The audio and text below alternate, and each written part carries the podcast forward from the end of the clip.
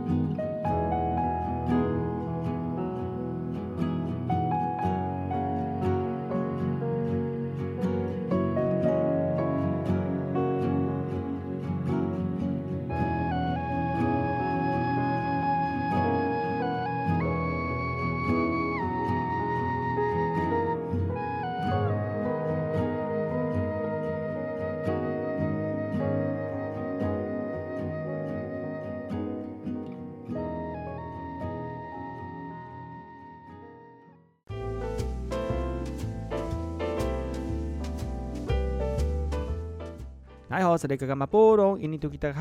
把右，古苏马来。大家好，我是把右，欢迎回到后山部落客。今天后山部落客要跟大家聊聊有关于原住民的野菜美食哦。今天野菜美食来跟大家聊聊，就是在我们这个花莲在三四五月的时候呢，最有名的剑笋，剑笋的阿美族名叫做阿德基啊。那剑笋呢，它的这个中文名字叫包泽箭竹。其实呢，箭竹类的植物哦，在台湾呢，除了有包泽箭竹之外呢，还有玉山箭竹等等哦。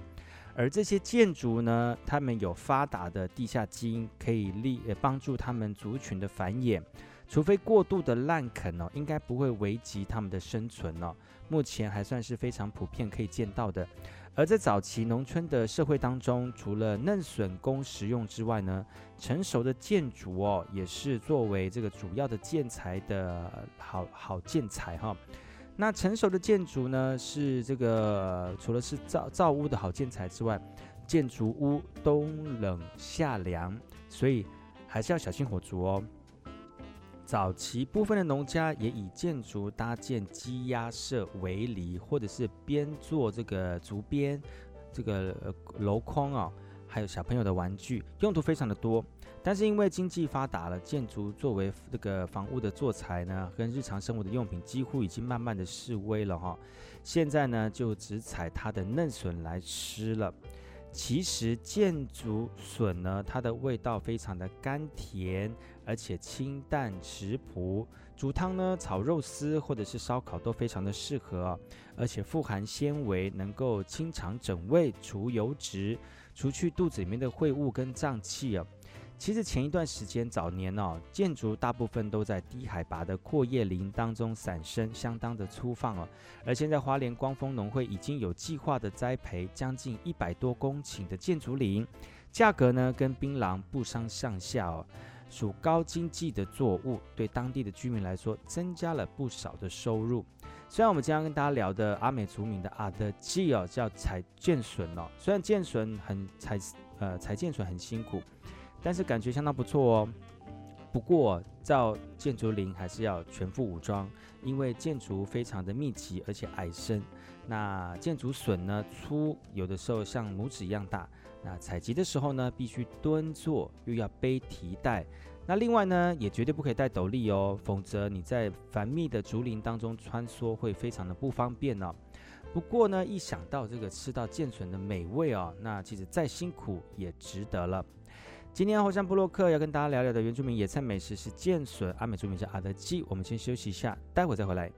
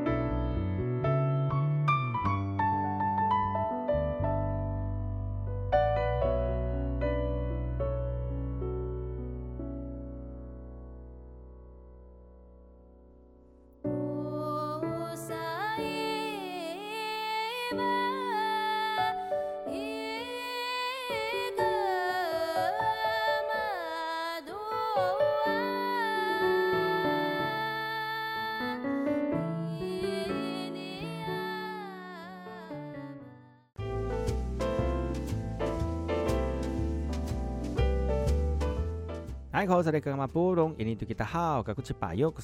家好，我是巴佑，再次回到后山部落客。今天后山部落客来跟大家聊聊原住民野菜美食。今天要跟大家聊的原住民野菜美食是阿德吉阿美族名，这叫阿德吉啊。那这个中文名字叫做剑笋呢。其实，在三四五六月的花莲光复呢，剑笋是正式生长的时间，所以这个时候呢，就可以在花莲光复的这个大马路旁边呢。就可以看得到很多族人在贩售箭竹笋了哈。那其实箭竹笋带回去有剥皮是一件非常大的学问哦。像拇指一般大小的箭竹笋呢，其实相当的纤细啊。如果你不得要领的话，只是一叶叶剥开，尾端的嫩心可能就没有了。所以呢，必须从尾端折下比较粗的箭竹笋当卷轴。然后把那个壳呢整个卷下来，那剩下的笋肉就是我们常常看到的剑笋了哈。其实箭竹笋在一般的餐厅煮法，大部分都是快火炒肉，加上辣椒，那吃起来有股加工的味道，少了原来的甜美啊。事实上呢，最让我们齿留回香的这个吃法呢，就是箭竹笋去壳之后，不不切断，把整只笋跟排骨一起煮，煮成清汤。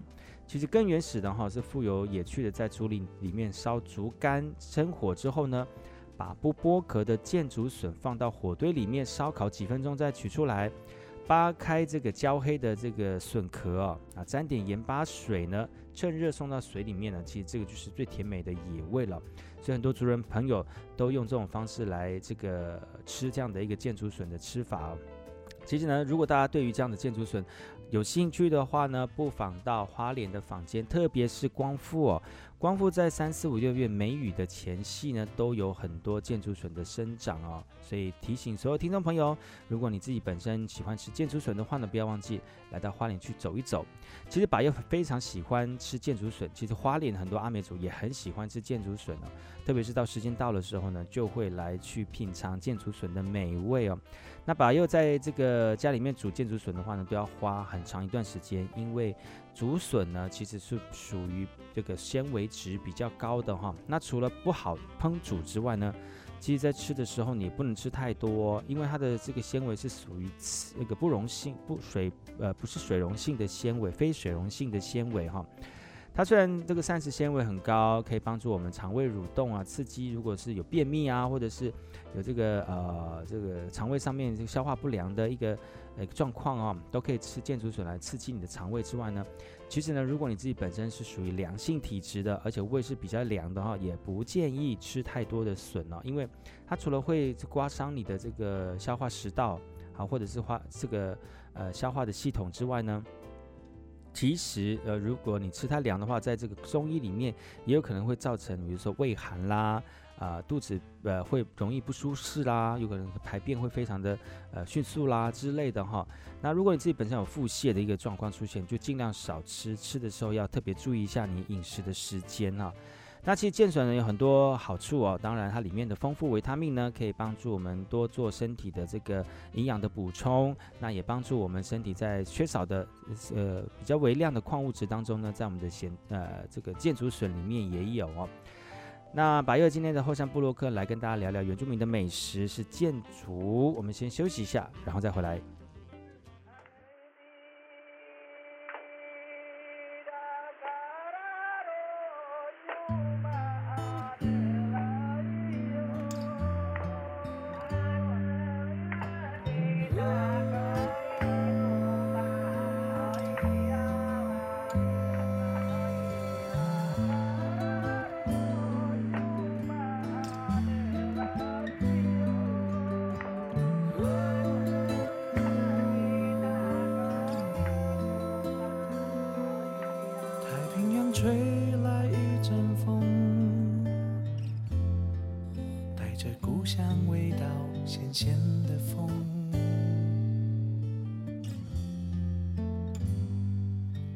越古老的山脉穿梭在都市的拥挤，吹痛想念的心。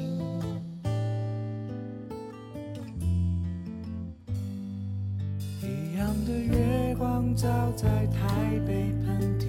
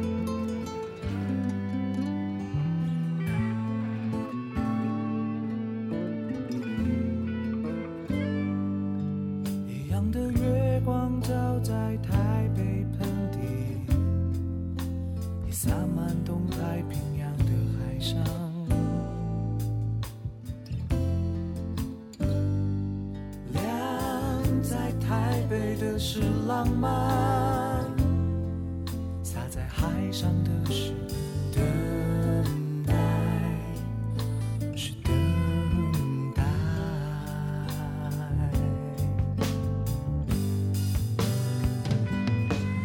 回家吧，孩子，回家。月光照亮你回家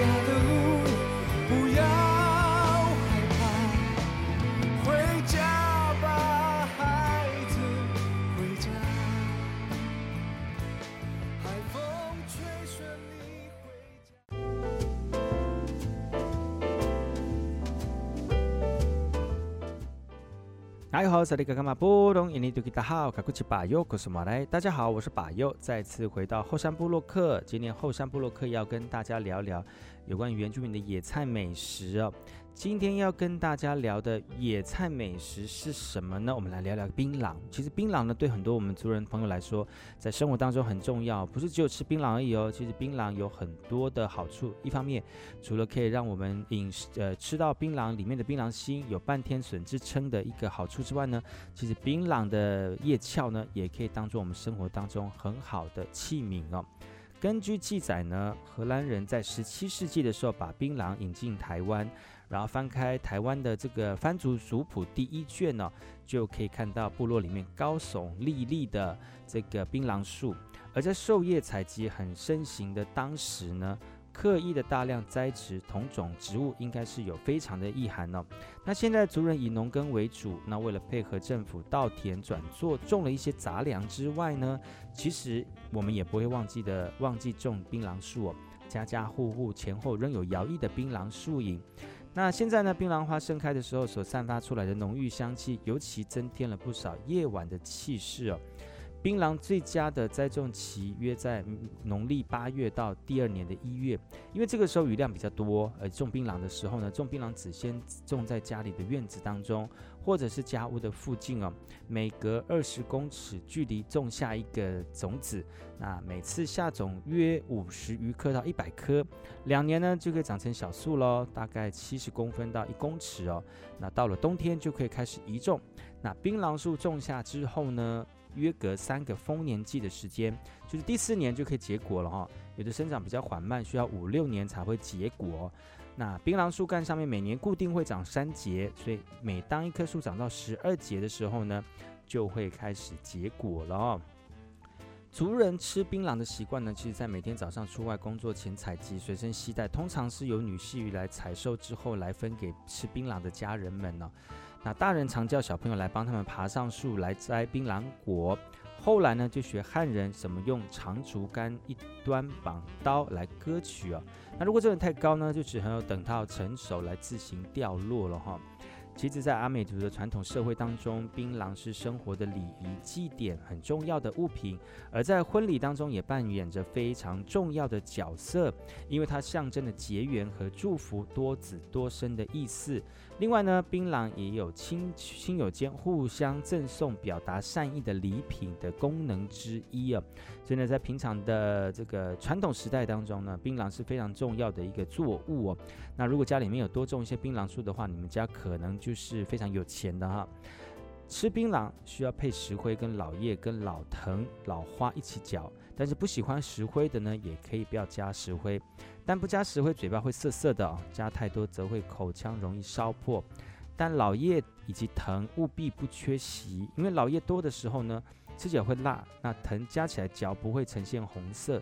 那小朋友吃槟榔啊，通常不会加配料直接嚼，而槟榔果产生产量不足或者是该季没有生产的时候呢，主要就会采。吃这个晒过的槟榔干了。今天的阿美族野菜美食，把要跟大家聊聊的是槟榔。呃，一阵哦，我们休息一下，待会再回来。